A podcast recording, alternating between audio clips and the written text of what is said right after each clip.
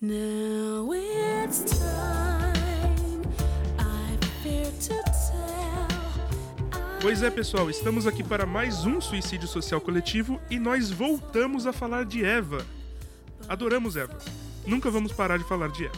Mas dessa vez falaremos do filme The End of Evangelion.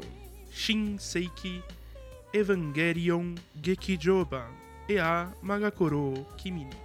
E para falar dessa obra maravilhosa, tem um pessoal que vai me ajudar, então por favor se apresente, Rubens. Aí, galera, você acaba descobrindo que o que você achava que era um anime só tem filme, tem mangá, tem, tem spin-off, tem os caralhos. Ramon. Olá, pessoas. Não é laranja mecânica, mas tem outra violência. e tem laranja. É isso. Douglas. Caraca, eu tô meio perdido, sabe? É. Tinha robô gigante, agora tem cabala. E nesse momento eu tô dentro de um líquido laranja e estão falando pra mim que se eu tiver vontade eu posso sair para fora? Meu Deus, que mundo é esse? The End of Evangelion. A instrumentalização chegou no Douglas. Fudeu. A instrumentalização chegou em todos nós. E eu sou o Silver, o host. Fiz um podcast e vi que era bom.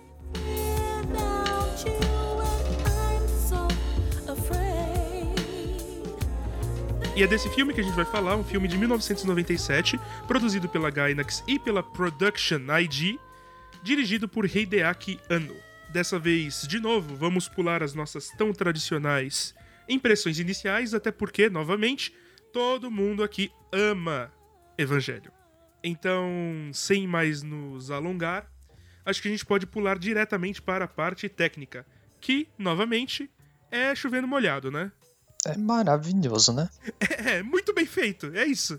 É, é, é que nem a gente falou do primeiro evangelho, só que nesse caso eles têm mais grana, então dá pra fazer aqu- aquele final maravilhoso de, de reis subindo e, e simbolismo e tudo aquilo que parece que é- era uma coisa que o ano queria fazer no, no evangelho real, mas ele não tinha budget, agora ele tem. Mas é, é, a animação é muito boa, que ali você vê que é meio datado, mas puta que pariu, o, ano é- o filme é do ano que eu nasci, então é, continua sendo muito bom, cara. Jesus. Bateu, Acho né? que é depois de 92 eu fico surpreso com isso. Eu sou de 99, o filme é dois anos mais velho que eu. Caraca. Bateu É. aqui também, Douglas. Eu sou de 97. Ai, ai, eu sou a pessoa mais nova desse cast. Ah, Olha aí. mas falar É. pra vocês tem um ponto que eu acho muito interessante. É que ele volta a repetir certas cenas, não as que estavam programadas pro The End. Porque no episódio 26 tem umas cenas que, que já estavam finalizadas, tipo a Hitsuko é, morta no LCL ali, no, onde tá o Adão. Adão não, a Lilith, né? Uhum. Que a gente tem a revelação episódio 24 que na verdade é Lilith, né? Uhum. Mas é, tem uma cena com a, a Misato caída morta ali na área do elevador. Então tinham coisas que o ano ele realmente estava pensando, né? Então é, ele traz, né, de volta realmente bem feito, mas outras ele mantém, por exemplo, linguagem. Tipo, tem toda uma sequência deles é, tentando impedir o avanço da Cilly através de ataque hacker, que é remontando ao episódio do, do anjo vírus, né? Vírus do computador.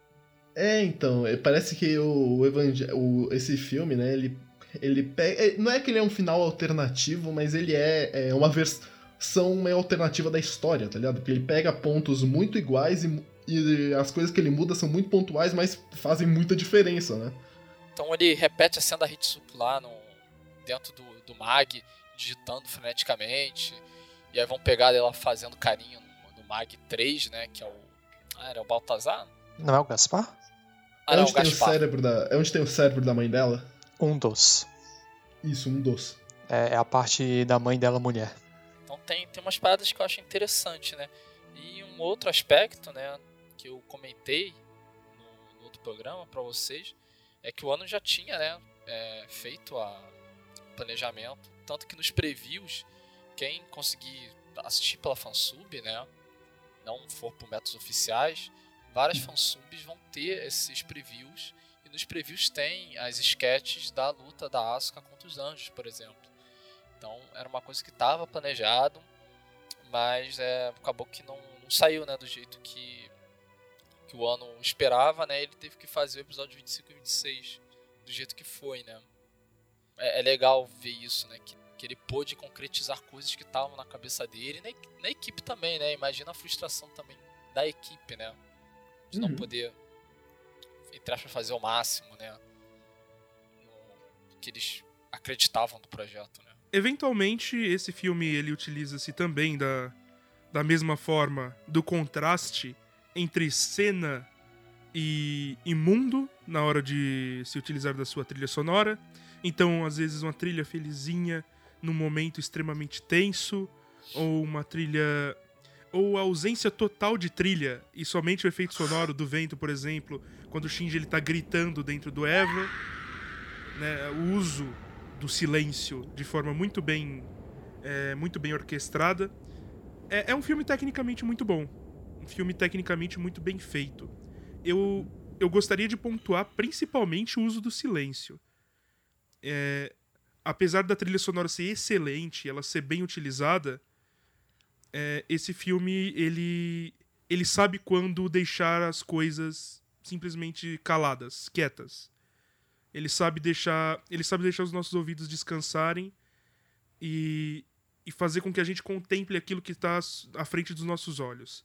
Não, eu ia falar que esse silêncio, né, justamente ele serve como servia no, no, no Evangelion regular, entre aspas, né, ele serve justamente para pontuar a cena, né, e é aquela coisa, você pontua e, e- e você vê que os caras pegaram a experiência, né, o que antes no Evangelho regular, entre aspas, era falta de orçamento, o que a gente culpava na falta de orçamento, aqui a gente vê que é claramente... É, é, é, escolha artística, né? Que é justamente você pontua algo justamente é, justamente por não ter, né? A falta de a falta de soundtrack, a falta de trilha sonora deixa as coisas mais mais é, bizarras, é mais pouco naturais, se é que isso faz algum sentido, já que a vida não tem trilha sonora, mas deixa, deixa as coisas mais esquisitas, né? E, esses, e essa sensação de, de esquisitice, né? De awkwardness, é, é muito importante nessa obra, né? É muito importante por, porque, porque o ano quer fazer, justamente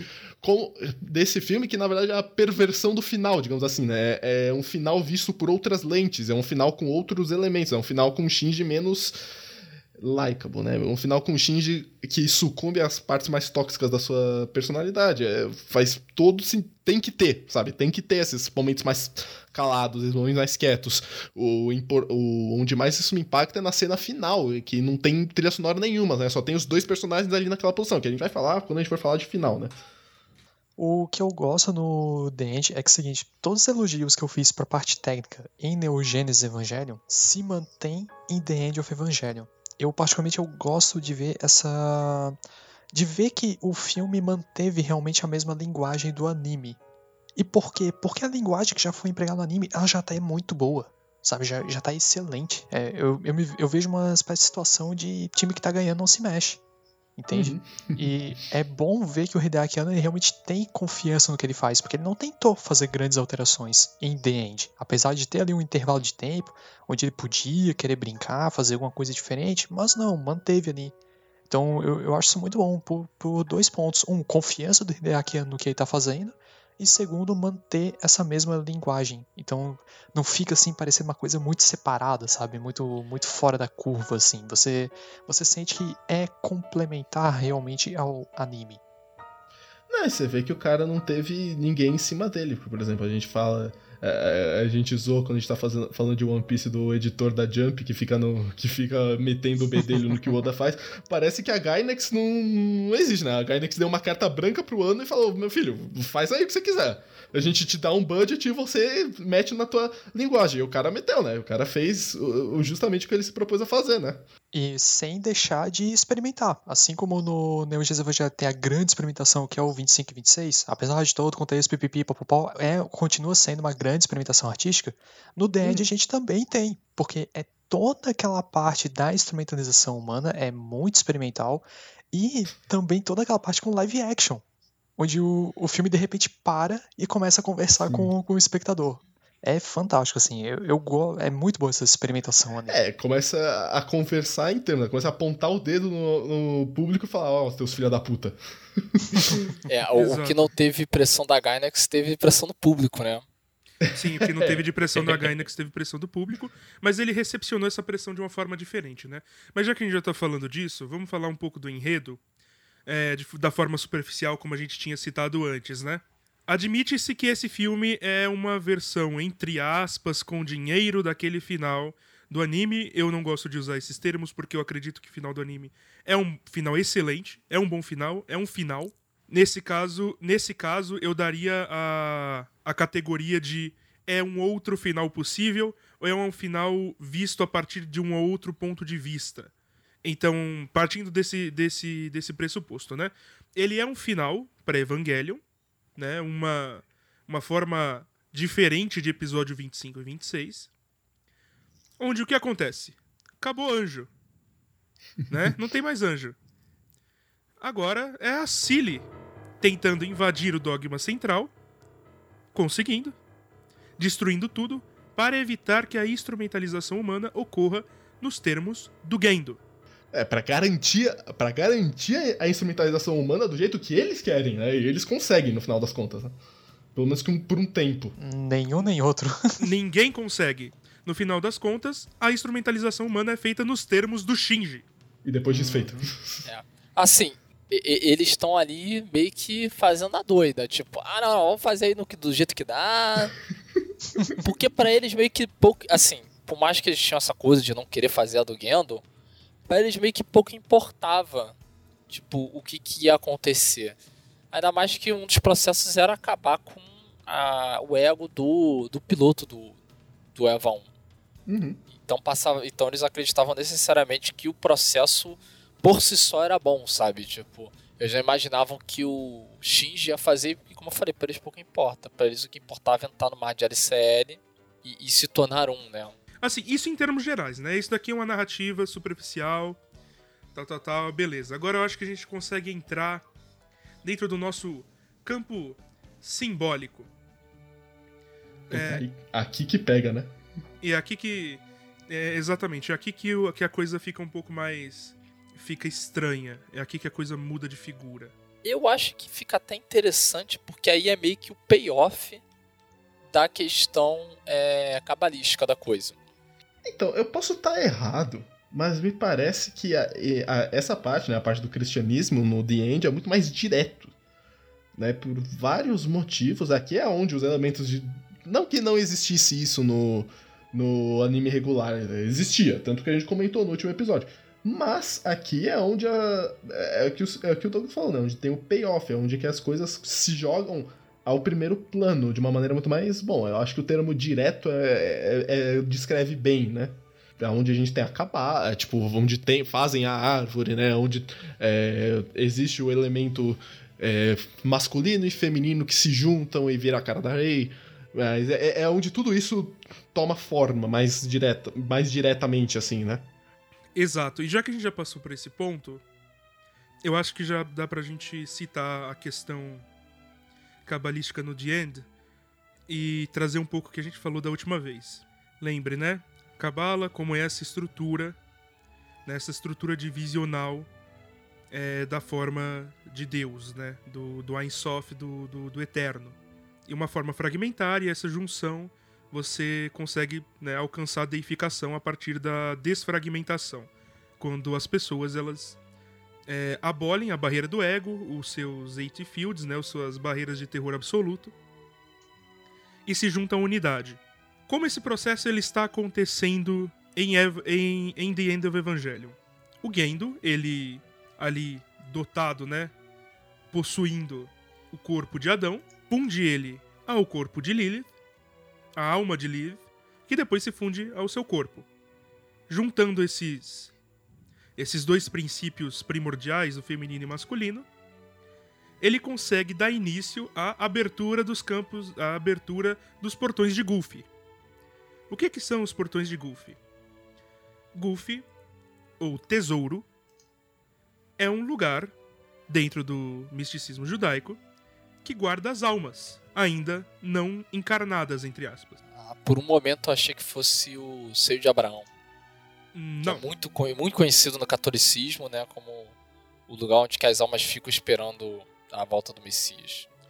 Então, não, não é isso, porque nesse caso, nesse caso é uma localidade de, de pessoas depois do pós-morte, né? Depois de pessoas no pós-morte. Nesse caso não, nesse caso são almas que saem, né, que são produzidas na árvore da vida. A árvore da vida ela produz a alma, ela cai dentro do Gufi, que é uma região no sétimo céu, que é onde ficam guardadas todas as almas. Quando o Gufi é esvaziado, significa é, significa a vinda do Messias, né? A partir dessa perspectiva aqui. Ou seja, cada criança que nasce é uma aproximação da vinda do Messias. Porque cada criança que nasce é uma alma menos no Goofy. Quando a árvore ela parar de produzir almas, quando a árvore parar de produzir essas almas, significa, né, que o, que o Messias poderá vir, né? E o ser humano ele poderá voltar ao seu estado primordial, ou ao estado que Deus, que Hashem acreditava sendo o estado necessário à humanidade, que é voltar ao corpo do Adam Kadmon. Adam Kadmon é essa figura que se dissolveu para criar a humanidade. O, Adam Kajman, então, Silvano, é o que? É o, seria o humano primordial? É a essência das almas humanas. É, é a essência do ser humano. É o homem por excelência.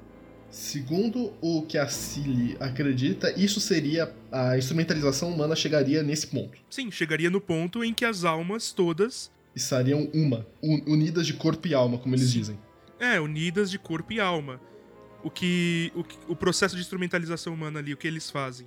Eles recriam a, a- a árvore da vida, né? Uhum. Eles forçam a árvore da vida a produzir, a abrir os portões de Gulf, remover todas as almas dali ger- é, e fazer com que ela chegue na unidade. Essa unidade, tipo, essa unidade que é uma. que é a unidade cabalística do, do Adam Kadmon, mas também é a unidade é, alquímica, né? Que é a unidade alquímica é, da Magnum Opus. Do Rebis. Lembra, lembra quando eu falei do Rebis, né? Que essa, essa figura, representação tanto do princípio masculino do Sol, feminino da Lua, e como sendo essa figura é híbrida, né? Essa figura dual, ela é o ser perfeito. Ela é a Magnum Opus. Assim como a pedra filosofal, ela é, ela é o objetivo de todo alquimista. Então, O suco de LCL é o, obje- é o humano perfeito porque são todos os humanos, né? Juntos em Sim. um só. Sim, é, são todos os humanos, juntos em um só. Para eliminar todo o sofrimento, você precisa eliminar a individualidade. Aí, nesse caso, eles estavam, no fim das contas, né? Eles estavam gerando a escatologia. O Escatologia, apocalipse, né? sim. Sim, a escatologia, esse conceito de fim de mundo, né? Eles estavam gerando a escatologia máxima, que é a culminação, a culminação do homem, que é essa unidade. O interessante, porque isso conversa também muito com a teoria freudiana e até lacaniana sobre essa questão do sofrimento, né, da, do homem estar em sofrimento pela falta, né, falta pelo luto muitas vezes, porque como o homem ele nunca pode se bas- bastar por si só, né, porque nós nunca vamos conseguir suprir todos os nossos desejos na nossa vida, não importa como, é, isso é uma forma de superar o sofrimento pela falta, né? Então, acho muito interessante que até pensando em termos cabalísticos, o ano ele conseguiu amarrar também com essa questão é, da, da, da psicanálise e querendo ou não, né? Apesar de ateu, né? O Freud ele tinha muito respeito pela, pela religião judaica porque ele nasceu nesse seio, né? Uhum. Ele, ele é judeu, mas ele em si ele não acredita né, na, na religião judaica, tanto que ele vai produzir obras é, pensando né, em formas de estrutura né, da sociedade a, a partir né, do, do modelo judaico-cristão, né, ter o totem tabu, que ele vai pensar nisso daí e aonde ele vai falar com isso de uma forma mais contundente vai ser exatamente no tinha o nome dele gravado, saiu da minha memória. O Homem Moisés e a religião monoteísta. Que ele vai fazer um estudo mais aprofundado sobre a, a religião dos judeus, né? E a, toda essa questão é, mítica, né? E que permeia, né? é uma concepção mística universalista. Vamos lembrar então, é, essa concepção, ela encontrou, ela encontrou é, penetração, inclusive na filosofia grega. Lembrando ali da, da ideia, a metafísica de Platão, né? O que é metafísica? É aquilo que está acima da física.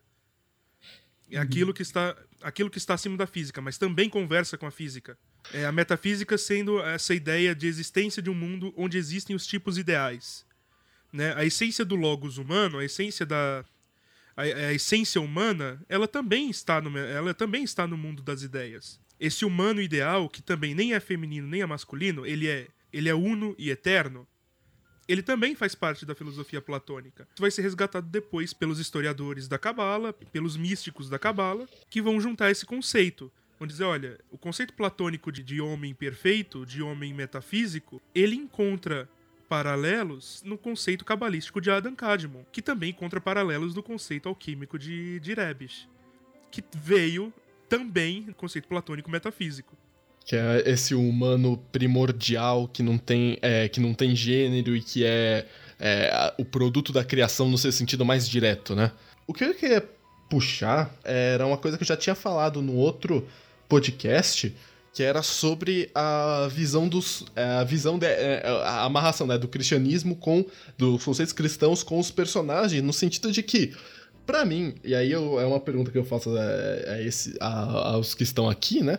Pra mim ficou claro ah, duas coisas, né? Primeiro, o que foi dito, né? Que eles queriam que nessa junção de. nessa junção mística dos homens tá- teria-se o ser humano perfeito, né? Teria-se a criação completa. Mas não só. Teria-se o. Então, então também teria-se a escatologia, né? Teria-se o apocalipse. Mas não só. Porque me parece que. O Silvano falou bem, né? Quando falou que, que a Cilly força isso, porque me parece justamente isso, né? Foi forçado. Foi antinatural. Foi antes do tempo.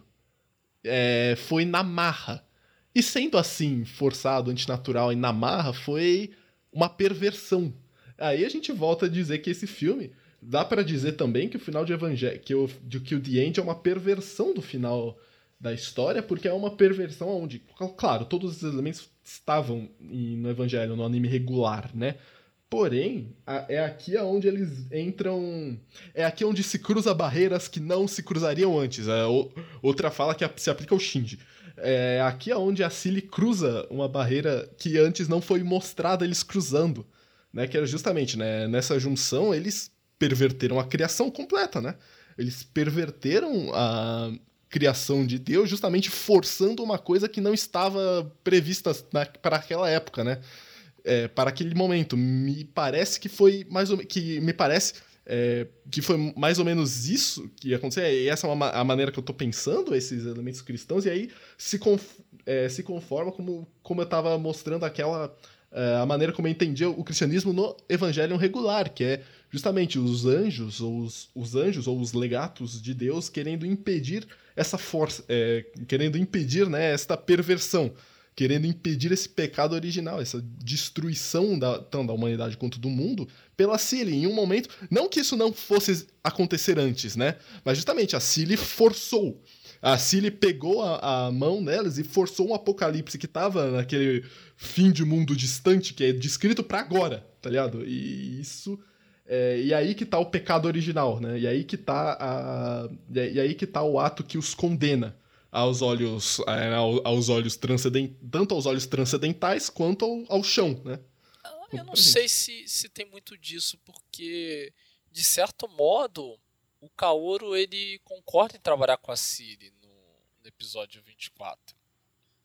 A forma Então- que eu a forma que eu vejo é a seguinte, é, tipo, na real, todo mundo ali acabou que todos os envolvidos de alguma forma fizeram uma versão, como tu disse, Rubens, pervertida da instrumentalização humana, né? Tipo, uma forma imperfeita. Porque o que acontece, né? Como pela, ali pela, pela lógica do anime, foi encontrados os manuscritos do Mar Morto e os manuscritos do Mar Morto é que dão o beabá para você chegar na instrumentalização humana. O problema já começa por ali. Não tem nada no pelo menos não, não, eu não acho que para tirar essa interpretação de que os manuscritos do Mar Morto sejam uma espécie de livro do Apocalipse e que isto vai acontecer com toda certeza. Calma, Eu- os manuscritos do Mar Morto, você diz uma versão que existia no anime ou os, os que existem, dos essenos, o que existe na vida real? Não, Não, não, eles não, falam que do anime. existe. Dentro da lógica do anime. Dentro do anime. Ah, tá dentro do anime. Isso, isso, dentro da lógica do anime, que, né, Que eles estão- vão, e eles preveem que vai ter o último Isso. anjo, que, que vai acontecer então, de tal forma. O Kaoru, me parece que ele tava, além dele estar no, no, no bolso da Síria, nem tava exatamente no bolso da Síria. Ele parece ter uma agenda própria, que era uma agenda justamente de chegar ao Shinji. E aí as, as, as conversas que ele tem com o Shinji são representativas nesse sentido, né? Ele tá ali por ele, sabe? É, é mais ou menos nisso que eu, que eu vou acabar chegando. Porque, como, como eu digo, tem os manuscritos do Mar, Mar Morto que eu não consigo tirar do anime a interpretação de que são manuscritos proféticos, de que são coisas que vão acontecer, independente do que se faça. Eu não Uhum. acho que seja isso. São, é simplesmente um beabá. Tá ali um manual de instruções e se você quiser seguir, você segue. Mas nada diz que vai ser exatamente assim. A Ciri toma esses manuscritos marmota e ela quer levar ele à risca, né? Ela quer realmente chegar na instrumentalização humana. É um desejo da Ciri. Ah, só, mas eu realmente enxergo que a ela perverte essa instrumentalização humana a partir do momento que ela quer acelerar. Isso eu, também tenho a mesma interpretação. Ela quer fazer logo, ela chegar logo na instrumentalização humana. Ela acelera esse processo. E também o Gendo também perverte a instrumentalização humana ao fazer ela na- pela- pelas regras dele. né, É. E utilizando necessariamente o EVA 01 com a alma da, da Yui. Ele também perverte nesse sentido. E no final das contas, a instrumentalização humana que ocorre ainda não é a que estaria nos manuscritos do Mar Morto.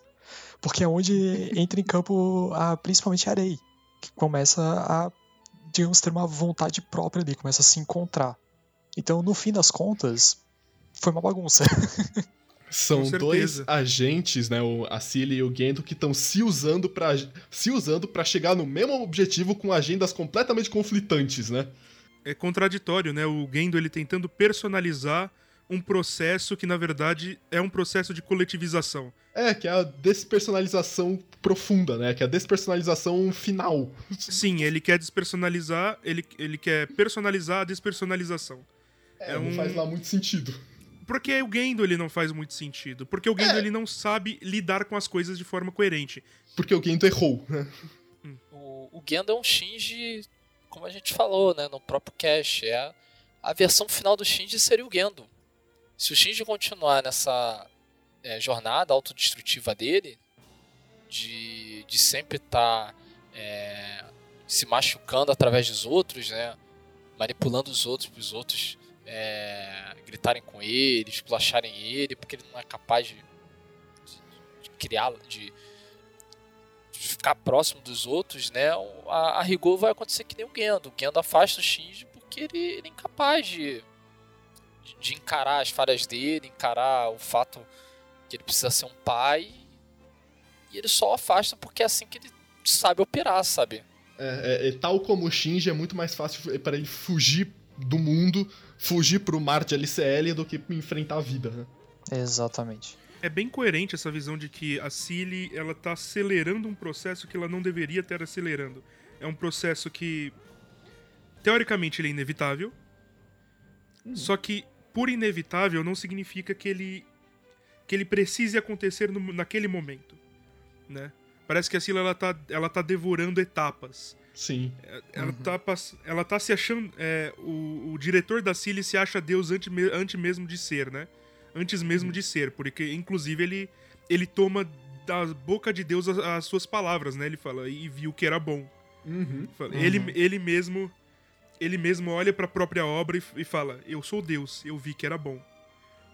E, e se desfaz, né? E, e- e entra nesse processo é, maluco de deificação. Outras coisas que acontecem, né? Nessa ideia do místico cristão é casa muito bem com aquela com aquela minha noção de que na verdade o Shinji ele é o representante de Adão, assim como o Kaoru. O Shinji ele representa o Adão do novo Gênesis. Se levarmos em conta que a que a instrumentalização humana acontece nos termos dele, acontece nos termos de Adão, e que ele é a base por, cor, por corpo de Adão, ele é a base do corpo de Adão Kadmon. Que é essa figura de, de unidade, do homem primordial. É, ele vai dar sentido para Dan Cadmon, né? Sim, ele, ele, vai, ele vai dar sentido, ele vai dar forma. A, a humanidade terá o rosto de Shinji, Uhum. sabe? Ai, terá a Deus. forma dele. É, e o rosto de Shinji não ter no rosto nenhum, que é interessantíssimo. Exatamente. Então ele daria essa forma. Quanto isso, numa, numa outra perspectiva, quem está lutando contra essa instrumentalização lá embaixo e que acaba sendo devorada no processo, né, é a Asuka. Ela está sendo devorada pela ela tá sendo devorada pela, pelo princípio, né? Ela tá sendo devorada por esse processo. Ela tá lutando contra o apocalipse e tal como todos que lutam contra o fim do mundo, ela perde. Ela tá lutando contra o apocalipse, e não só isso, ela tá lutando contra o apocalipse, ela tá lutando ali essencialmente com a unidade. Ela tá lutando contra o homem. Se ela tá lutando contra a série Eva, ela também tá lutando contra, contra essa unidade. Ela tá lutando contra o homem. Se a gente pegar, né, partir da perspectiva que a Asuka representa o aspecto, o aspecto romântico de Lily. Enquanto isso, a mulher protetora, a mãe, diretamente, que vai perguntar ao Shinji como você quer que o mundo seja, o mundo é seu, o que que você quer, tá sobre a figura, o rosto da Rei. Que é, que é a literal forma da mãe dele, né? Sim, porque a Rei. É, a Rei tem a cara e a alma da, da Yui, né? Então é a Yui falando com ele. Só a cara. Só a Só a cara, cara, a alma alma da de Lilith. Lilith. Ai, É. caralho, eu sempre, eu sempre confundo É, é confuso, é confuso mesmo. É só a cara. Mas enfim, ela tá Mas, juntando mas ainda ali. é coerente, né? Ainda é coerente. É a, é a Yui falando com ele. Sim, é a Yui. É basicamente essa ideia de é, vou, é, vou me juntar a você. Lhe darei o mundo, né? Lhe darei a. Lhe, lhe darei tudo. Diga o que você quer. E para e pra criação desse processo, você precisa fazer um sacrifício. Como você sacrifica um deus? Obviamente com a lança de Longiminus. Pra quem não sabe, a lança de Longiminus, ou de São Longuinho, sim, o dos pulinhos, é a lança que o centurião romano usou para perfurar a barriga de Jesus. Ou seja, é uma lança que ela, a partir dali, adquiriu propriedades mágicas, porque ela matou o deus. Ou seja, quando você dá os três pulinhos, você tá. Você tá falando com o cara que matou Jesus, teoricamente. Sim, Durma com essa. Ou, por, por sinal, é, é, é- é curiosíssimo. Vocês sabem o porquê que ele é santo, né? Porque ele, É, por ele converteu depois. Isso, automaticamente. Ele percebeu que Jesus era santo, era, é- era o Messias. Não, Ai, é- não mas, Deus, é, mas é real essas coisas. Dentro, Gente, do, eu, eu imagino, vamos- sim, eu imagino que sim. vamos, dentro, vamos, dentro da vamos- liturgia. Dentro da liturgia é real. sim, pô, é, vamos, vamos nos furtar de, de zombar da fé alheia. É, pô. Que nem. tem- o- outra curiosidade. É, toda pessoa crucificada tinha os joelhos quebrados. Porque Uhum. caso estivesse vivo, a pessoa ia precipitar e morrer com o solavanco. É, Jesus foi retirado da, da cruz sem ter as pernas quebradas. Que é a, outra, a pessoa que desceu Jesus da cruz também reconheceu a divindade do Cristo.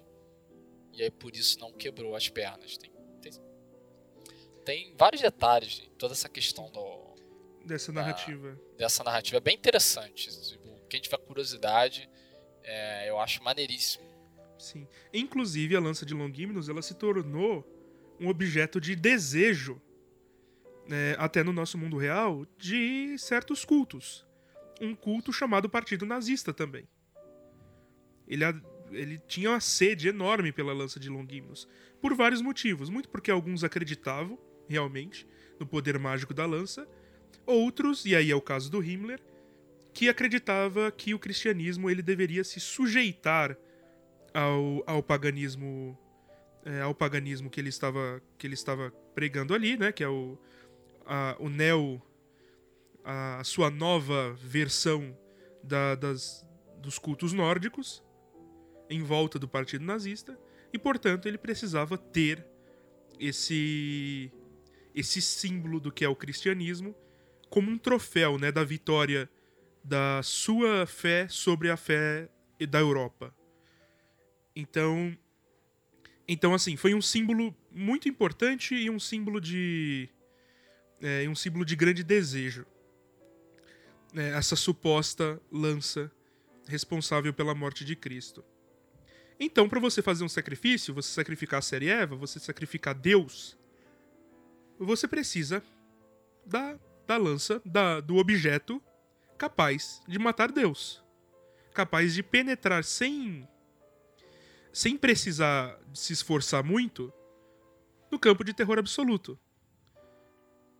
Que é a lança de Longiminus. É a lança que mantém é, mantém corpo de Lilith em, em suspensão. É a lança que eles usam para matar o, o anjo que tá no céu. É a lança que eles usam para fazer o sacrifício da série Eva.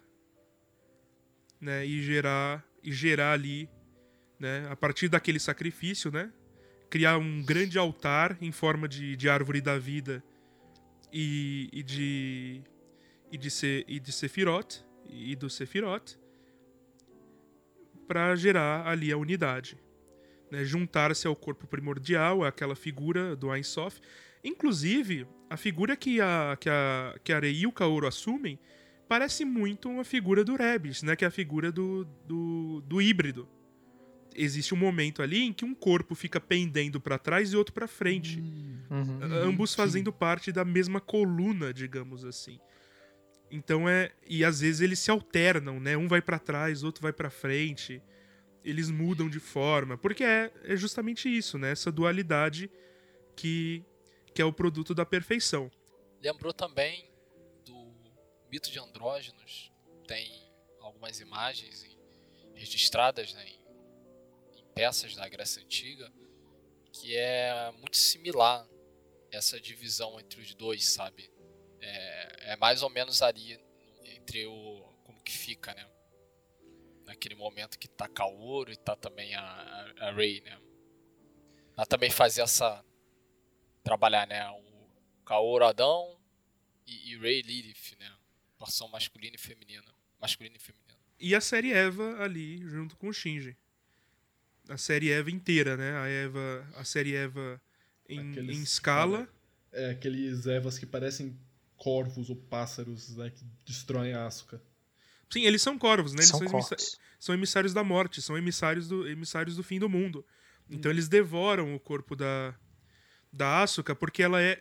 Porque aí é que tá. A Asuka, ela é uma. Ela é um ruído na criação, assim como Lilith foi. Ela é um ruído na criação, ela é uma anomalia. Ela tentou perverter a criação. Então por isso ela deve ser mutilada. Então ela foi, ali naquele caso, né?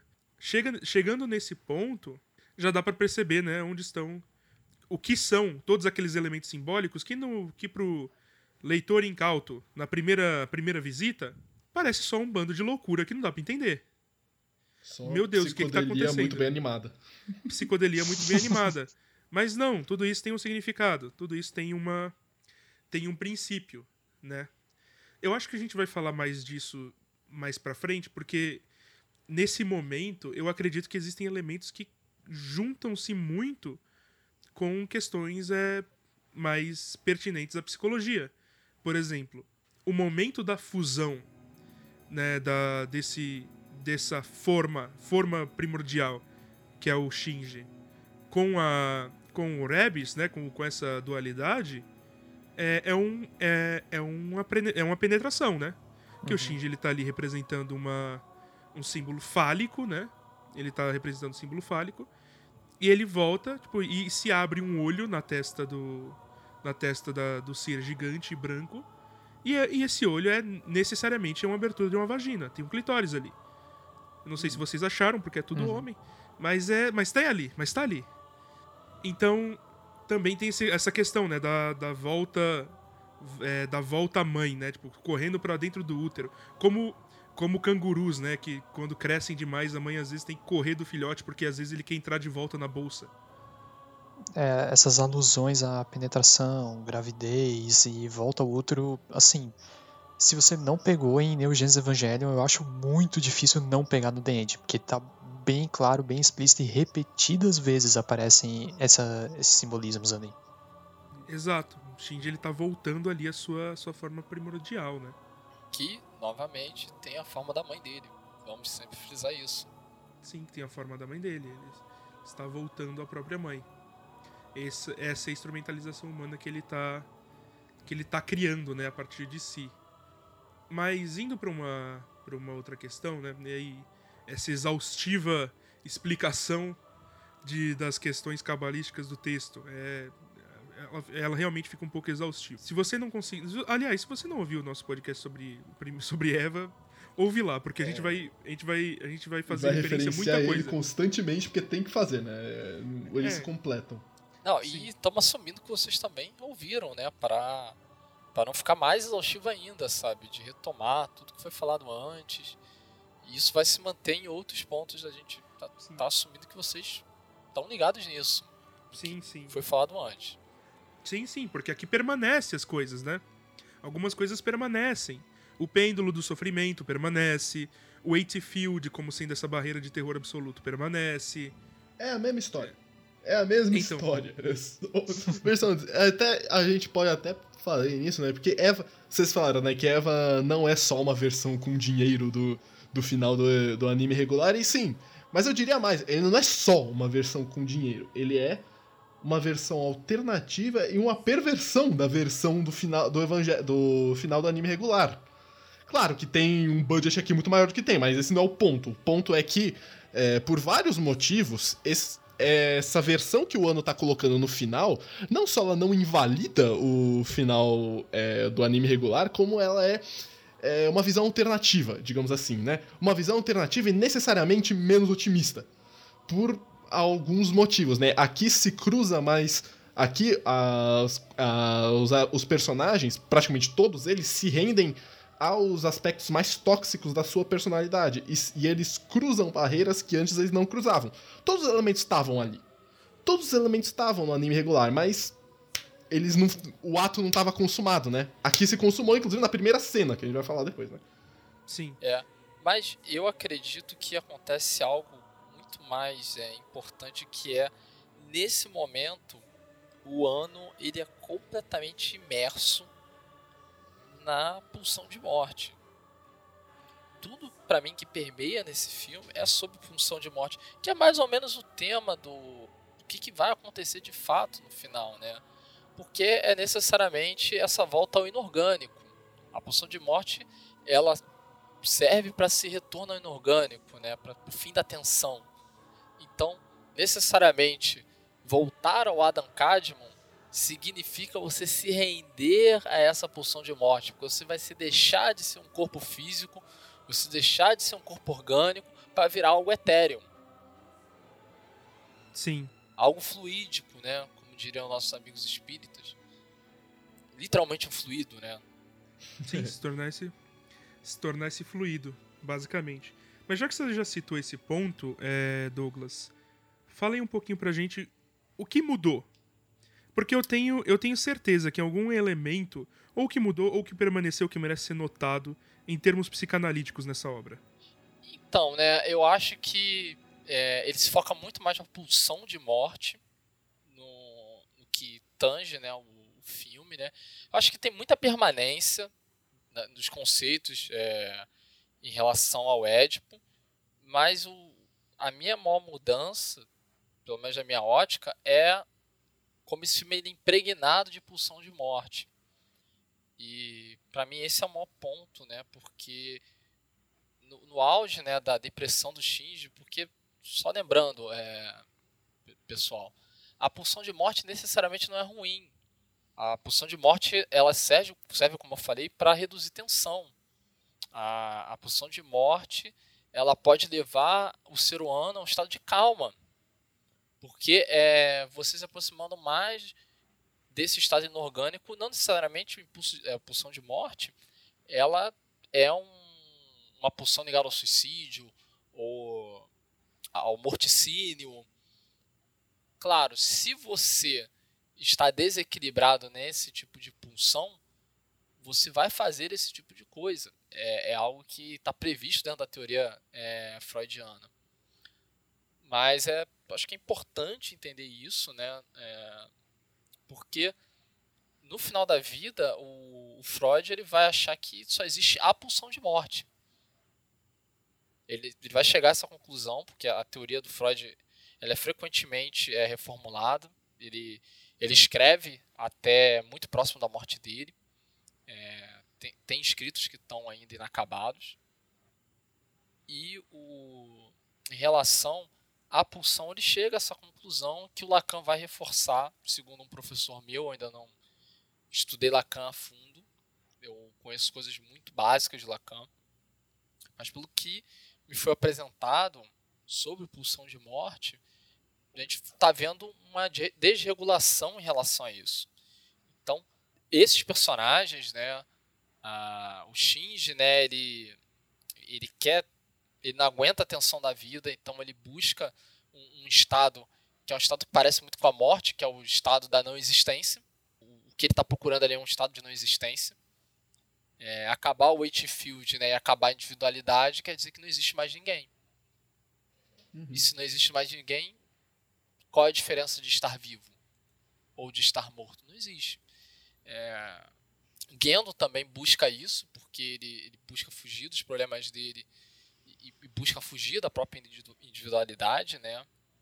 Mesmo que ele esteja procurando ter um novo laço, mas esse novo laço pressupõe que não existirão mais pessoas, sabe? Então eu acredito que tem essas questões ligadas ao The End. Eu acho que essa é a maior mudança, porque evidentemente o final do Eva normal é um final muito otimista, porque como o Silvano apontou, que eu achei muito bom na fala dele no episódio, é a saída né, do Schopenhauer para entrar em Sartre, né? De você achar sentido no mundo, de você criar sentido no mundo. No The End, apesar de existir isso, existe um gosto muito mais amargo em relação a essa questão do, da pulsão de morte. E, novamente, é um reforço da, da questão da ambivalência no literal final, quando o, o Shinji não conseguindo encarar o fato de a pessoa que está ali com ele é a pessoa que ele ama, mas odeia, e ele enforca ela, e a Asuka retribui com afeto e ódio ao mesmo tempo. E desprezo é, É. uma coisa é uma coisa é uma coisa extremamente complexa, né? Enquanto enquanto no Neon Genesis Evangelion existe realmente essa solução, né, as pontas da vida elas, elas se atam, então eu devo existir para que para que é, para que eu me conheça e a partir daí eu consiga me conectar com os outros. Aqui não, né? Aqui, aqui permanece essa ideia, né, que eu devo existir, mas também existe um exercício de até de culpa, né, um exercício até de, de estabelecer uma culpa aqui. É, você, você Shinji, você não se conectou com as pessoas, mas não é porque se conectar é difícil. Porque você não teve o que é preciso pra tentar, né? Você nem tentou conversar com os Não. outros, você nem tentou, só ficou Não- não é que travado você no não- seu... Você não é que você não teve o que é preciso, você é um covarde. Uhum. É, Você, Você é um fugiu. covarde. Porque você tava procurando nas pessoas o conforto pessoal. Você não tava querendo saber do sofrimento da, é, da, da Misato, da Asuka, do Kaoru, de, da Rei, de ninguém. Você não tava querendo saber do sofrimento deles, porque você não liga pro sofrimento deles. Você é um covarde egoísta como seu pai, que só liga pro próprio sofrimento. E fica aí baixando a cabeça olhando pro chão. Enquanto tem gente em volta de você tentando te ajudar. Você é um covarde. Aí é que tá, essa é a conclusão. Não, e por que que a... é, e, e por que que eu falei, né, que essa é uma perversão do final de Evangelho, que não... A, do final de Evangelho que não ah, invalida o outro, porque todos os... o caminho... Não é que... É, todo o caminho ainda existe, né, e eles dizem que o caminho existe, só que, porque nesse, nesse filme, as, pe- ah, os, todos os personagens, principalmente o Shinji, tá muito mais travado na su, na, nos elementos mais tóxicos da sua própria personalidade, eles não andam por esse caminho, né? Eles não veem isso como uma como a solução deles, como vem no final de Evangelho regular, e é aí que vem o que nojo, né? O, da onde vem o, o que nojo? Que nojo de você que não consegue, é, que não consegue amadurecer, né? Que nojo de você que não consegue é, atar, as, pró- as- atar as próprias as pontas da vida, né? Que nojo de você que não consegue chegar à conclusão que chegou no, no episódio, no final da série regular, né? Que nojo de você que fica travado, refém das, da- da do seu traço de fugir de si mesmo, né? E nem consegue olhar e nem consegue ver que o outro quer te ajudar. Você só fica, ai, eu tô, eu tô sofrendo, me salva, me salva. Só grita sem ouvir o outro, só- sem ouvir pra quem você tá gritando, né? Eu não vejo o The of Evangelion necessariamente como uma perversão do final de Neon Genesis. Eu, eu repito novamente que eu acho que essa palavra é é que melhor define é um complemento ao final. Neo Genesis Evangelho a gente tem aquele final que não é um final bom, não é um final extremamente otimista, solução ali encontrada para o sofrimento do Shinji. E o que eu vejo no The End é, como o Silvano também bem pontuou, ele chega na mesma conclusão, a gente tem a cena ali, dele chegando nisso, mas toma um choque de realidade, entende? Uma coisa é você, parabéns, você sabe o que fazer daqui pra frente. Outra, Outra é ir muito e diferente, exato, é muito diferente agora você chegar e fazer aquela coisa. Tem, tem um. Com, com- você vai ter que lidar tanto com a sensação de a responsabilidade, né, Uhum. pelos seus atos, afinal de contas você mesmo se colocou naquela situação. Não tem, pô, existe uma parcela de culpa no, no meio, nos outros redor, claro, existe também, mas tem muito também a tua própria culpa. E tu tem que assumir ela. Isso por si só já tem um grande peso. E agora, tu tem que dar um jeito de se livrar desses hábitos que tu criou, desses círculos vici- viciosos que você criou pra você mesmo. Você tem que conseguir quebrar eles. E não é tão simples assim, não é tão fácil. Sabe, é chegar na solução e enunciar ela é meio caminho. Agora a gente tem que realmente fazer. E é esse o ponto que o The End of Evangelion vai pesado em cima. É esse choque de realidade.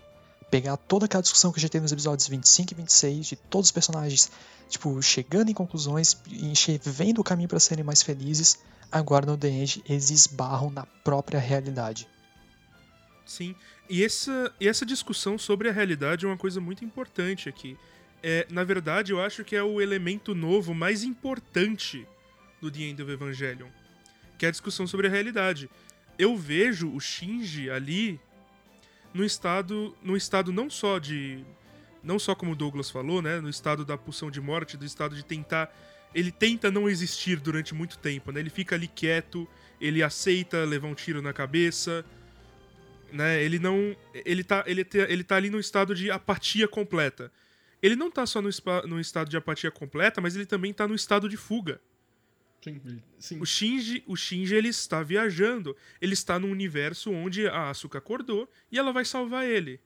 Ele tá no modo avestruz ali, né? É, então, ele. É exato, ele, ele enfiou a cabeça na terra. ele tá dominado dominado pelo, pela culpa do ato que ele fez, ele implodiu. Ele simplesmente Sim. implodiu e tá de novo travado no seu na, no seu traço péssimo de fugir pra si mesmo. Ah, não, tipo, sabe, se eu não abrir o olho não tá acontecendo.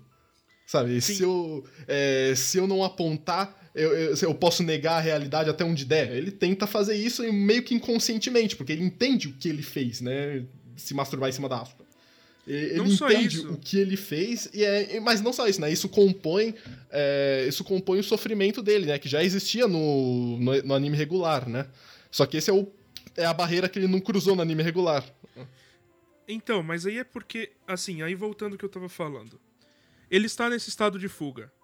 Ele não ele não entende a realidade do mundo em volta dele. As pessoas estão tentando fazer ele acordar. A Misato, ela tá tentando, ela tenta, aquele beijo dela é ela ela ali tipo morrendo falando, olha, amadurece, se não é agora, garoto. Sabe, ela tenta fazer o carro pegar no tranco, sabe? Amadurece no tranco. É o último recurso desesperado, é a última carta na manga que ela tem. É, é realmente Exato. cara, se, se isso não funcionar, eu não sei mais o que vai funcionar. Por sinal, eu adoraria ter o Shinji como paciente, porque ia ser alguns anos ali pra trabalhar só esse beijo aí, porque puta que pariu. Tem uns 15 anos só pra trabalhar. Não, e, É, e ele. Mais dos 15 anos pra trabalhar o beijo da Asuka. Sim, e é. Pra entender, para ele entender, assim, e ele, e ele é confrontado completamente com a realidade daquilo. A, a Misato, apesar dela estar tentando fazer ele amadurecer ali, ela que também criou um microcosmo de fantasia, onde ela, onde eles vão voltar pra casinha com o Pen Pen e ela vai estar lá, tipo, tudo bem e tal. Ele, ele, ele acredita um pouquinho durante um tempinho nisso, aí ele olha a mão dele cheia de sangue. É, não vai ter lugar pra voltar. Não, não, vai, não vai ter Misato daqui a daqui a 20 minutos, sabe? É, mas ele não aceita, ele tá num, estado, num, num constante estado de negação. Ele deixa a Asuka sofrer, ele deixa a Asuka ser mutilada. Ele, eh, depois ele olha, ele grita, tipo, ele, ele... Mas você achava que ia acontecer o quê, moleque? O que, que você achava que ia acontecer? Tinha gente dependendo de você e você ficou quieto. Você ficou no seu mundinho da lua, você ficou naquele gravadorzinho ouvindo loop falando Asuka me ajuda. Você ficou, e agora aí, agora eu vou entrar na, na, na crítica maior da, da obra, não só. Você ficou imaginando o que seria o fim do anime de Evangelion. Vestindo. é, vestindo a camiseta de, de, de Eva. é, dançando a música. Vivendo aquele mundo. E você esqueceu a realidade. Ó, grande fã de Evangelion. Que essa Você é esqueceu. Você esqueceu. Você esqueceu que você não está numa fantasia, você está no mundo real. Acorda. Ah, esse aspecto metalinguístico, eu acho que ele ganha um filme.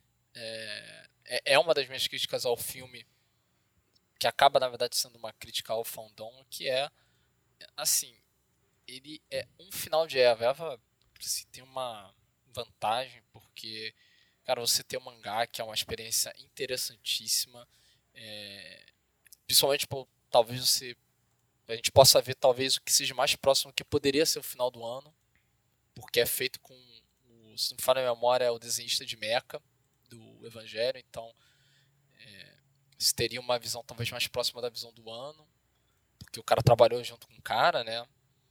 É, mas esse final ele perde alguns pontos pra mim porque eu sinto que é um grande grito de desespero do ano, de querer responder o ódio que ele recebeu, e é um ódio que não tem justificativa. Sabe? Tipo, eles tinham um projeto, por algum motivo o projeto, entre muitas aspas, deu errado, e só deu pra entregar aquilo. Aquilo que pra mim é um, um exemplo de é, criatividade e experimentação, como o Ramon falou, sabe? É, mas as pessoas elas querem a porra do robô gigante. E eu não sei que merda que essas pessoas tinham na droga da cabeça que viram 24 episódios de Evangelion. E acharam que era só uma história de não- robô gigante. Exato! Tudo bem que quando falou agora que a história de robô gigante, já foda-se o ano. Então, Sabe? mas Douglas, eu acredito que não é um grito desesperado, necessariamente, do ano em relação à violência que ele sofreu. Ele tá ensinando uma lição. Ele pegou o papel aí, olha aí, ele pegou o papel que o Gendo não pegou no anime inteiro. Ele assumiu o papel, o papel de pai do público.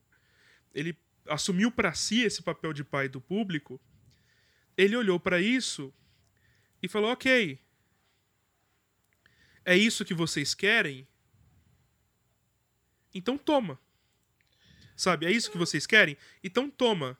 Mas não só toma, tipo, olha, olha, tipo, ah, vocês estavam certos, hein? Era pra ter robô mesmo. Não, é toma.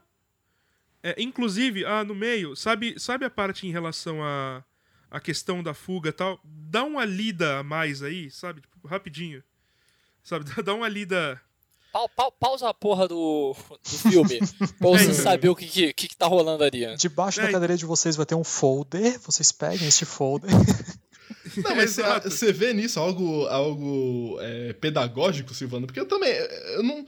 O cara É. botou as cartas de ameaça de morte na porra do filme. Não, É então, pedagógico. eu não sei. é, eu vejo isso mais como uma crítica. O cara chegando e falando: Ó, tá vendo esse cara bundão? é, esse cara bundão que não assume responsabilidade nenhuma? Ele é que nem vocês. Inclusive eu, vou botar, inclusive, eu vou botar aqui no meu filme a porra do, do pichamento na Gainax pra, pra você, filha da puta que puxou a Gainax, ver que você é tão merda que nem a porra do meu protagonista, tá ligado? É, ele, O cara tá ele vai se criticando masturbar o pra público. Asuka porque você se masturba, e eu sei. É, Então, tipo, o cara tá eu sei que criticando você se masturba pra Asuka. Você vai ter Exato. isso. É, E então, muito, mas aí é tá. muito justificadamente, diga-se de passagem, né? Muito justificadamente criticando um público muito merda. Sim, ele não tá só. Na verdade, ele não tá só criticando. É, a é, não só criticando o público, ele também assume o papel pedagógico. Porque ele, tá, ele, não tá, ele não só simplesmente joga na nossa cara as ameaças. Ele mostra a solução durante a reflexão do Shinji. Por exemplo, quando ele tá conversando lá com a Ei. O que, que é um sonho? Né? Não tem problema sonhar. Ele fala, não tem problema sonhar. Aí, aí o Shinji fala: Ah, eu, eu sonho que eu não gostaria de estar aqui. Ela fala: Isso não é sonho, isso é fuga. Sonho é outra coisa. Sonho é perspectiva de futuro. Sonho é perspectiva. Sonho não é fuga. Fuga é outra coisa. Você não pode ficar é, se engolfinhando ou se, se diminuindo apenas em estado de fuga. Ficar em estado de fuga sempre. E aí ele mostra. Ele não só mostra as pichações da Gainax, as cartas de morte, ele mostra cosplayers né, da, das personagens femininas dele no meio de uma. é, no meio de uma, de uma multidão para gerar esse sentido de, de contraste, né? Que esse contraste do mundo animado com o mundo real. E até Né? da fuga, né? Sim. Isso não é fantasia Olha porra aqui, nenhuma. Sim, aliás, o, fin- o começo, o, o, o começo, quando, quando o Shinji ele violenta a Asuka ali, também ele tá falando sobre o público. O Shinji ele é a representação do público nesse filme. Ele também tá falando sobre o público. Ele tá falando sobre o público que pegou essa, essa, esse ser humano aí de, é, de 14 anos. Você, ser público, que pegou minha personagem Complicadíssimo e transformou E em sex tra- symbol. e transformou em sex symbol. Exato. Você que, você que pegou essa. É, é, você pegou a minha história e transformou ela nisso. Sabe? Aí eu vejo muito. Aí eu entendo porque o Hideaki Anno é tão amigo do Hayao Miyazaki. porque ambos eles compartilham isso. Né? Quando o Miyazaki fala é, anime, anime é perda de tempo, nada mais do que lixo. E ele olha, né? O, ele olha o próprio legado, o cara que criou o Lupin III, o Castelo de Cagliostro, o cara que trabalhou na, no início da Toei, o cara que é um dos responsáveis pelo anime como a gente conhece hoje, olhando pro próprio legado e falando. "Ew, É tipo aquele. É tipo aquele meme de- dos dois. é, de todo mundo botando a mão em cima. É todo, todo mundo se junta pra falar que eu taco merda. É, então, Não, e não só isso, tem uma frase do Miyazaki que é sensacional que ele fala, ah, qual o problema que está acontecendo hoje na indústria? Cara, as pessoas não querem viver, não tão, não querem trazer experiências, querem ficar copiando do outro. Não só isso, ele fala, como é, ele fala, a indústria de anime é composta de pessoas que não têm a capacidade de olhar no rosto de outro ser humano. É uma.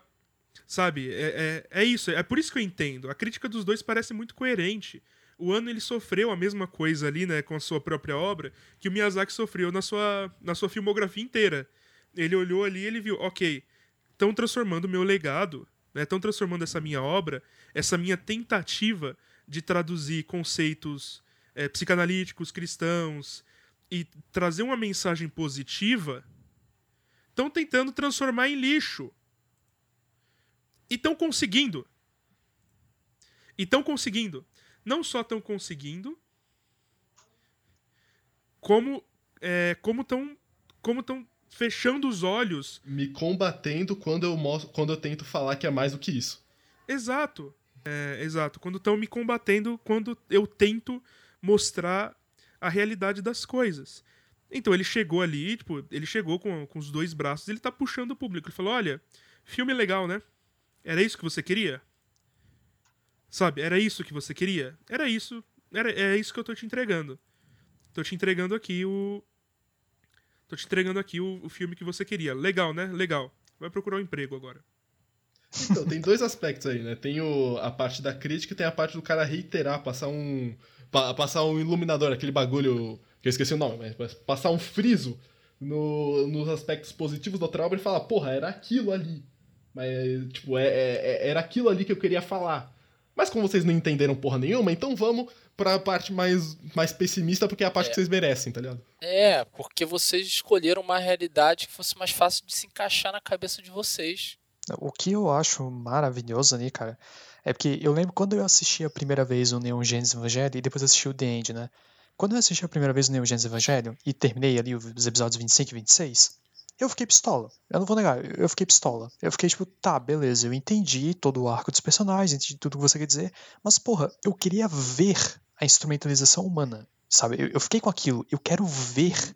Não, não bastou o textinho na tela. Eu quero ver. Eu quero ver essa realidade que você imaginou. E quando chega o The End, é exatamente isso que o Hideaki Anno fez pra mim. Ele me mostrou ah, a realidade do, ali do anime. Eu vi aquela realidade. E eu entendi por que, que essa realidade fi- ficou oculta, digamos assim. Por que, que ela não foi preferencial. Porque a realidade é dura, ela é pesada, ela é forte. É, não, não, é, não é exatamente isso que você quer. Ela não é aquilo que você estava imaginando. Ela não é a Asqua super legal destruindo a série Eva. Ela é a Asqua sendo banhada no sangue da série Eva. Ela é a Asuka sendo devorada viva pela série Eva. É o Shinji incapaz de fazer qualquer coisa, apenas gritando em desespero. Essa é a realidade.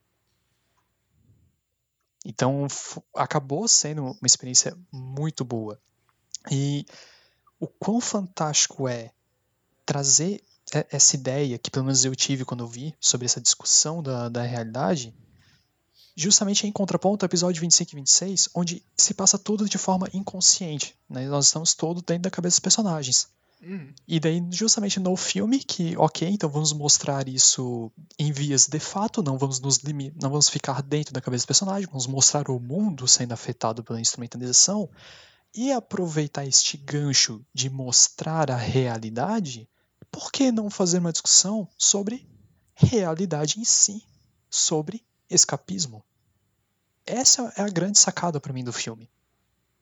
Então, é, já que vocês falam das experiências pessoais, quando, a- quando eu acabei a série, o anime regular, eu sabia duas coisas, né? Que tinha o anime regular e que, tinha esse, que existia esse filme. E que esse filme era o Shinji como um violador. É, é tudo que eu sabia do filme. Nesse filme, o Shinji é um violador. Beleza. Eu fui assistir o filme. Eu fui assistir o filme pensando justamente isso.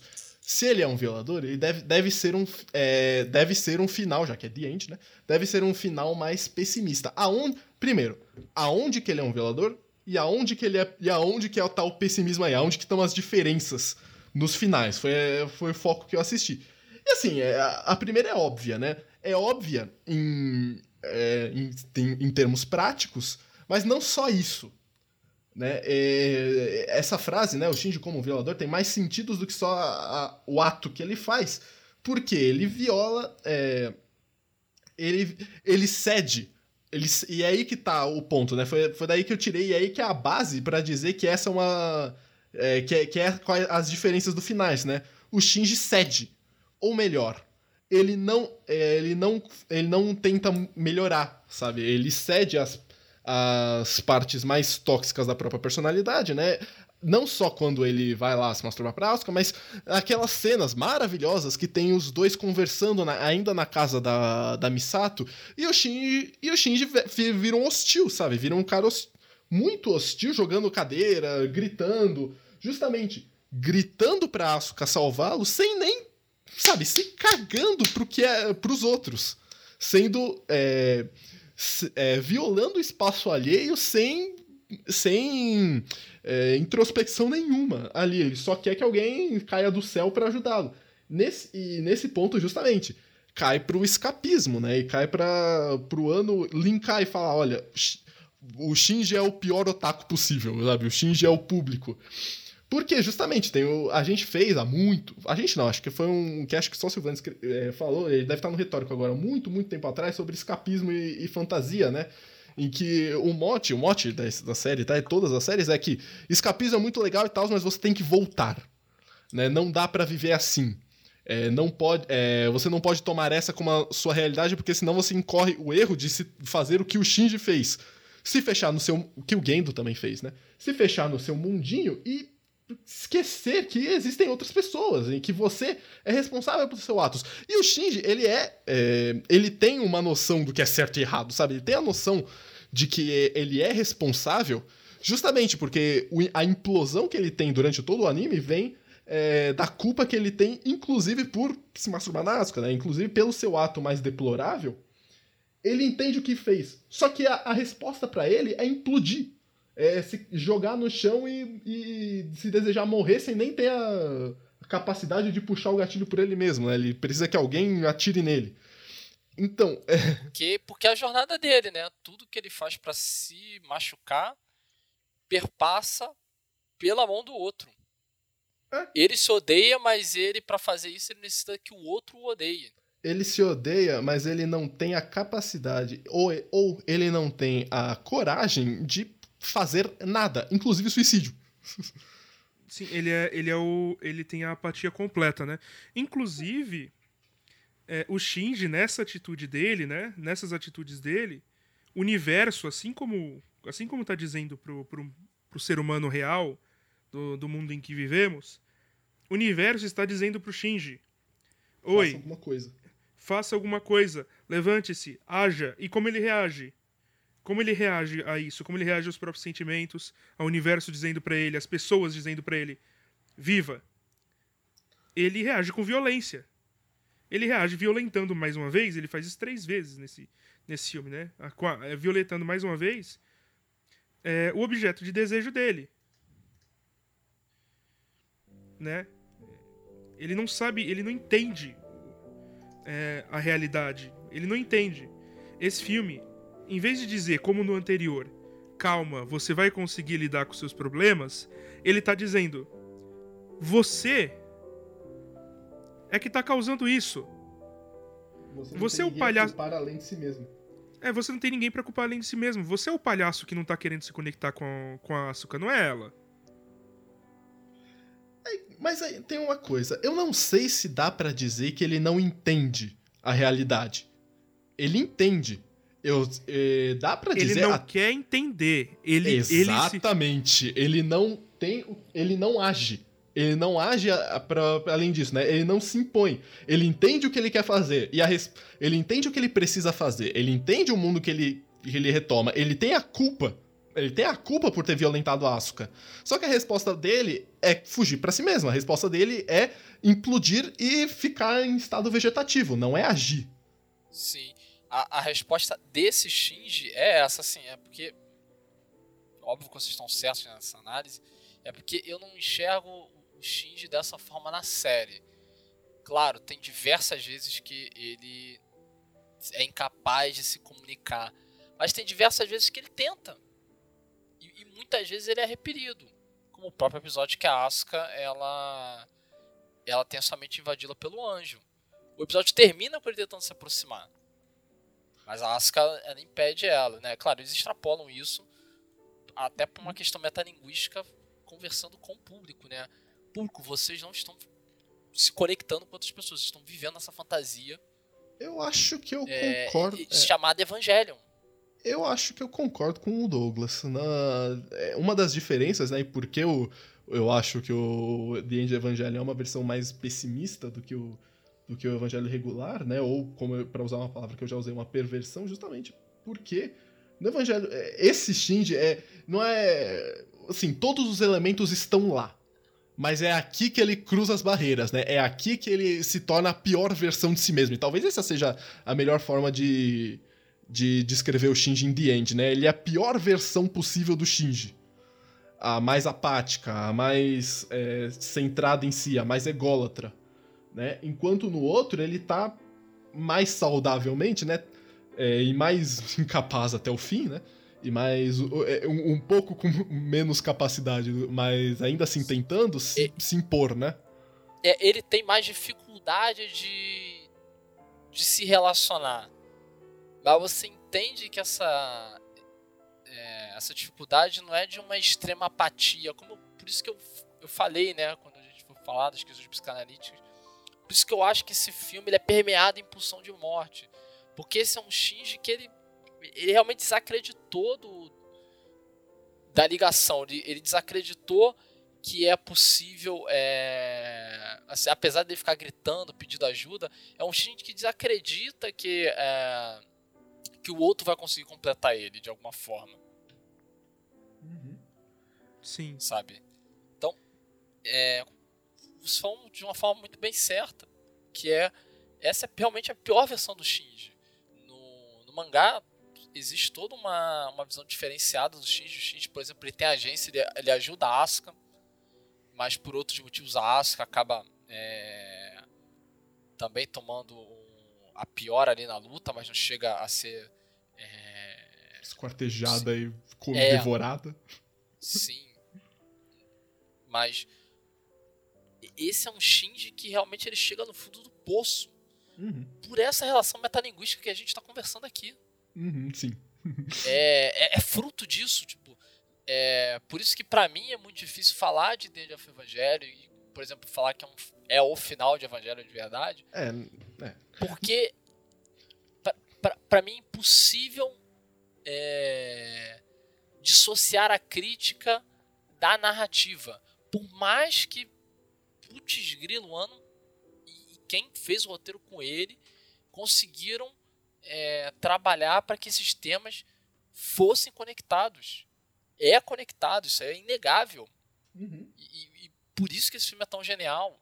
Esse filme é genial mesmo. E sabe o que deve bater mais no ano? Eu vejo o Shinji no Evangelion regular como parecido com o ano. É, E em algumas entrevistas, algum jeito, dá pra, é, dá pra fazer esse argumento. Eu acho que o, o ano se vê um pouco no, no Shinji, né? Até pelo momento que ele é tratado. E na obra, não, né? Na obra, o Shinji é o público. É, isso deve. é- é essa, essa saída, né? Do cara. Do cara trocar as bases. Não trocar as bases, porque, de novo, todos os elementos de um estão no outro. Mas trocar o olhar que faz pro próprio personagem é. Eu, eu não sei se isso é loucura muito demais da minha parte, pode ser, mas. É, me parece que isso deve ter pegado muito na cabeça do cara, se, se, se for o caso, né? Não, eu acredito, mas principalmente porque esse- é realmente esse excesso de pulsão de morte que vai levar essa apatia extrema. Porque é uma característica do otaku japonês, que é uma outra distinção importante que a gente tem que fazer aqui. Uhum. Existe o otaku aqui no Brasil, que é qualquer nerdola que gosta de anime. Ai, caralho. É, você que se chama de otaku, você é só um nerdola mais chato porque acha que anime é mídia superior. Nunca foi. é? Nunca foi Anime Friends, nunca foi. É. Não, tem, não tem problemas emocionais seríssimos, não pode ser o tal. É, fica chorando, fica falando assim, não, mas eu sou melhor que você, porque o seu quadrinho de herói, ele não termina nunca, e o meu One Piece, opa, o One Piece não terminou, né, otário? Ou não Fica é aí o- isso, né? A- Chupa! a- mas. Chupa. Enfim. Mas não, não, o Naruto terminou, é, demorou quase 20 anos pra terminar, não, quase 20 anos não, 13 anos, 14 anos. Não, E olha ainda que que, o final ainda de que é Naruto isso, é né? As final. discussões, as discussões elas permanecem num nível muito superficial, né? Não interessa se acaba ou não, interessa se essa história tem qualidade. Em, É. que, em, em que esses elementos, em que esses elementos eles relacionam é, com, a, co- com a, em que esses elementos eles estão conversando com a qualidade da obra. Enfim, o que o ano está fazendo é realmente uma grande, uma grande crítica. E por isso, a partir dessa crítica, que ele, que ele chegou à conclusão que. Ele chegou na mesma conclusão que antes, só que de uma forma muito mais pessimista. O Shinji ele também rejeita a instrumentalização humana, ele sangra o Adam Kadmon, literalmente, pelo pescoço. Ele sangra o Adam Kadmon. É, porque ele chega à conclusão de que, ok, se não tiver o outro, não tem eu também. A mesma conclusão que, chega- que ele chega no, no, no anime regular. Se não tiver o outro, não tem eu também. Eu vou ter que lidar com esse sofrimento mais tarde. Ainda assim, o Shinji ele não aprende, ele continua Fugindo. a- ele continua fugindo, ele continua lidando com violência. Ele vê a Asuka do lado dele e ele tenta estrangular ela. E, vai, e ela vai lá, né, agir com, com carinho, segurar no rosto dele como uma forma de tentar ressoar com essa, é, com essa violência, ressoar com essa fantasia que o Shinji criou. Aí sim ele sai de cima dela. A única coisa que ela tem a dizer é Kimochi Arui me sinto mal, ou o sentimento ruim, uma, um termo em japonês que reúne que reúne uma miríade de significados, que é muito bem traduzido para que nojo, que é uma repulsa, uma repulsa extrema e incorpórea. Sim. Mas, assim, eu queria extrapolar um pouco essa relação com o final, porque eu acho muito importante. Porque é uma coisa que vai costurar esses três finais. O final também do, do mangá, ele vai muito nesse sentido, né? Então, pra mim, é, é importantíssimo que é... Que aí a gente vai retomar Satri, mas principalmente a gente retoma Lacan, porque é, o Shinji, está falando, né? É, ah, mas você vai querer voltar a existir, o Wakefield vai voltar a existir, é, mas fala, mas eu tenho que tentar, não importa. Aí o mangá, aí o final do mangá, assim como o final do anime, ele é um final mais é, mais positivo, né? mais otimista, porque o, o Shinji assume para si e fala: Não, eu quero. é, por mais que eu vá sofrer novamente, que eu sei que eu vou sofrer novamente, e isso eu acho muito importante, é, até como uma mensagem para você mandar para fora, eu vou tentar, não importa. Eu posso cometer todos os mesmos erros, mas eu quero a possibilidade de me relacionar com outro. Que é uma coisa que é subtraída nesse final, óbvio. O final do mangá de Evangelion foi na década passada. Não foi em 97 que terminou o mangá de Eva. Por sinal, a, a JBC não entregou no. Saiu o final do mangá, saiu aqui no Brasil.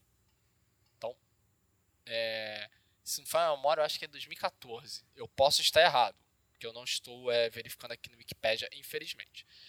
É, mas o, isso é algo que infelizmente não tem no The End of Evangelion, mas eu gostaria muito de explicitar isso para o público, porque eu não acho também que o ano ele quando ele faz essa subtração ele não abra a possibilidade de chegar a esse final, porque senão o companheiro dele de projeto não teria escrito dessa forma mesmo que anos depois.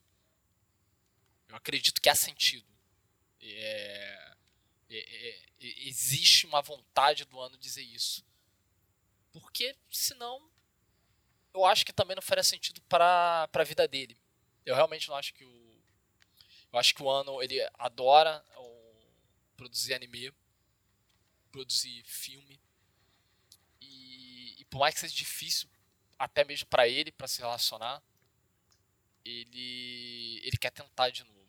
Eu acho que o apesar do Eva não o The End of Evangelho ele não ter essa essa essa resposta clara para você, eu acho que se a gente costurar esses três finais, porque é, é possível fazer essa leitura já tendo dois finais, o terceiro é só um confirmatório, eu acho que essa é uma mensagem muito poderosa. Tipo, não importa. Não importa. O importa é que eu tenho que tentar eu tenho que viver. Porque a vida é gerir sofrimento. É, e aí voltamos de novo para Freud, para Lacan, para psicanálise. É, viver é, é, é gerir sofrimento. Sim. Viver é isso. Eu acho que. Eu acho que eu acho que a gente já consegue ir terminando por aqui. E é isso. Kimochi wa Aroi. Kimochi Warui. Kimochi Oroi. Kimochi Warui.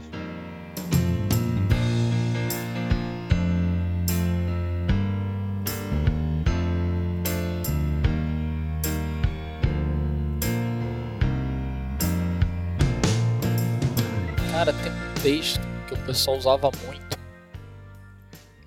Chamado Shazam. O texto é um texto Shazam? brasileiro. É, falando de quadrinho mesmo. Tem o Gil Soares escreveu pro texto, deixa eu pegar aqui. Tá aqui na minha. Nossa, ele tá velhinho, esse rapaz aqui. O Jô Soares? Tá, tá Não, sim. o Jô Soares com certeza. O Jô Soares tá, tá velhinho. o Jô Soares, por sinal, nesse texto, ele escreveu sobre o Capitão América. Isso, o O Fantasma Soares e o Capitão escreveu América. sobre o Cap... O Jô Soares escreveu sobre quadrinhos? O Jô Soares ele já escreveu, é, ele já escreveu é, fanfic de Sherlock Holmes, cara. Ah, é, o- sinal, sou doido pra Não. ler o, o Xangô de Backstreet. Não, boto fé. Eu tenho aqui a, a- Tenho aqui em casa a biografia dele, eu tô pra ler há alguns anos, inclusive. O... Caramba. E- Ele fala que o Watson que criou a caipirinha no livro dele. É, Fantástico. é. Porra, aí sim. Esse é o Watson que eu respeito.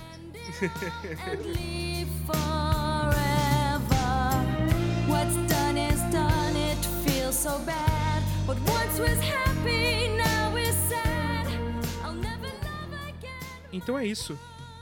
É, muito obrigado por ter ouvido o nosso podcast. Você pode encontrar mais coisas lá no nosso site, pernóstico.com.br. Lá você encontra várias coisas. A gente faz vídeo, a gente tem outros podcasts, a gente tem texto, tem muita coisa muito legal.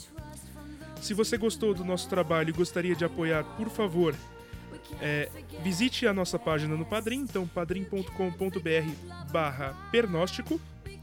Ou se você quiser fazer aquela doaçãozinha marota direta, pix@pernóstico.com.br. Precisamos dessa grana, precisamos pagar o editor, porque já são três e meia da madrugada ele ainda está editando. Nesse caso sou eu. E o servidor, que tá meio caro. Mas é isso. É, muito obrigado por ter ouvido o nosso podcast e agora vamos ler e-mails. Olha só, que chegaram é, nesse meio tempo. Começando pelo e-mail da Carmen Caldas. Olá, participantes do Midiático. Me chamo Carmen. O endereço de e-mail é uma longa história. E primeiramente queria parabenizar o trabalho que é feito no podcast. Todos os episódios são cheios de qualidade e falam, em regra, de obras muito boas.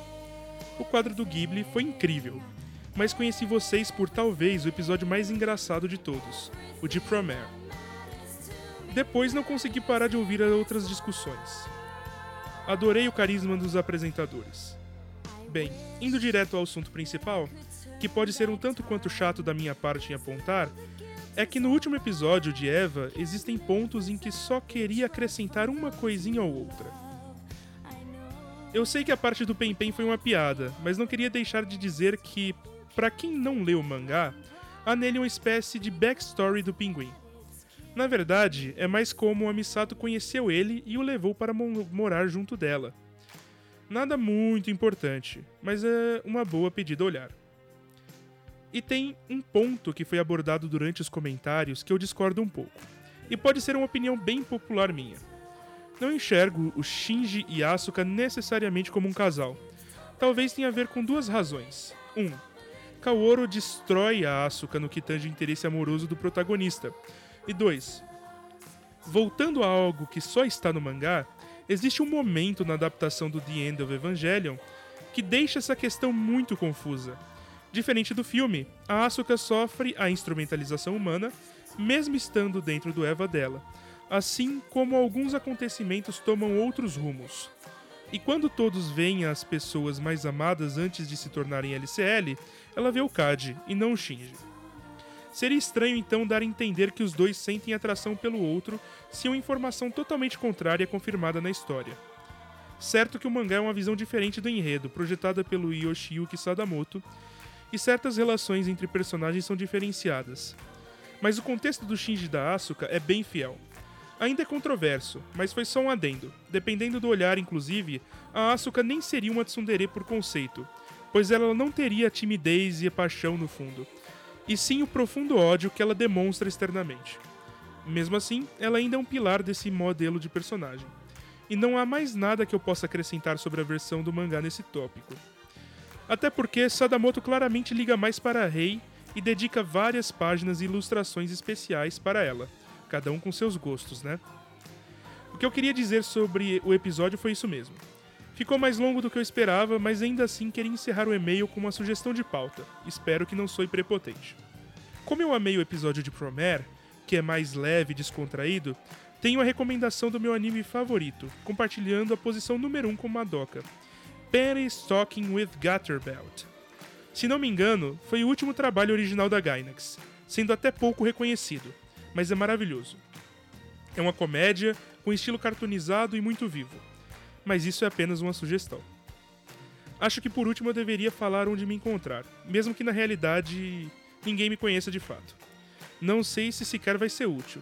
Por via das dúvidas, meu perfil no Twitter é cbccat e tem um pseudoblog que se encontra nesse endereço cbccat.tumblr.com. Obrigada pela leitura e compreensão. Carmen.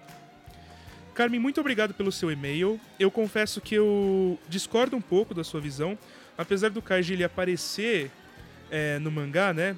Além do fato de ser outra mídia, então provavelmente outra coisa completamente. É, apesar disso, é, isso não invalida o fato do, do Shinji e da Asuka serem esse casal. Na verdade, isso é um ponto mais interessante, isso adereça né, um ponto mais interessante ainda, que é da Asuka ser essa, essa representação de Lilith. Porque ela tem uma atração física por Adão dentro da narrativa romântica, mas ela também odeia ele, né? Então essa dualidade ela tá presente. Mas muito obrigado pelo seu e-mail. Gente, sigam ela, vão lá no, no Tumblr dela, ver o que ela tá escrevendo. E é isso. O próximo e-mail é de Mila Beatriz. Oi, pessoal. Boa tarde. Sei que é um pouco antigo, mas queria dizer que o episódio de Vidas ao Vento foi incrível, vocês arrasaram. Eu também amei o filme e a zoeira só deixou ainda mais legal. Me emocionei demais e só lembrar e ouvir vocês me emocionei de novo. Creio que esse seja um dos meus filmes favoritos pela pureza dos sonhos e do amor. Não acredito que as pessoas tenham achado o filme fascista. Como vocês disseram, é realmente o contrário. O Giro e os colegas deixam claro a todo momento que sabem o que estão fazendo e não concordam. Mas em um Japão em que o povo passa fome eles fazem o que é preciso para desenvolver o país e apenas projetar máquinas incríveis e belas, que são os aviões. O Giro não é frio e nem ignora o que está acontecendo. Você sente ao longo do filme quanto ele está estressado, empolgado com os modelos, frustrado com a guerra, com a situação e o quanto ele ama Naoko. Adorei a contextualização e as explicações que deram. Enriqueceu muito o filme para mim. Enfim, foi demais e muito obrigada. Mila Beatriz. Então, Mila, muito obrigado pelo seu comentário. Eu gostei muito de ter comentado aquele filme, porque assim como você, ele é um dos meus filmes favoritos e eu posso considerar como sendo o meu filme favorito do estúdio Ghibli. É, quebrando aí muitas é, muitos padrões, né? Tipo, é, não, é, não é muito comum. Não é muito comum isso, mas eu acho uma carta de amor, não só aos aviões, mas também à arte de se fazer animação, é, uma carta de amor ao projeto, ainda assim reconhecendo é, o, o legado desses projetos e como isso pode afetar o mundo ao redor. O quanto é, a, o afastamento do artista não é algo realmente desejável, embora seja necessário até certo ponto. Então é isso. Até a próxima e tchau, tchau.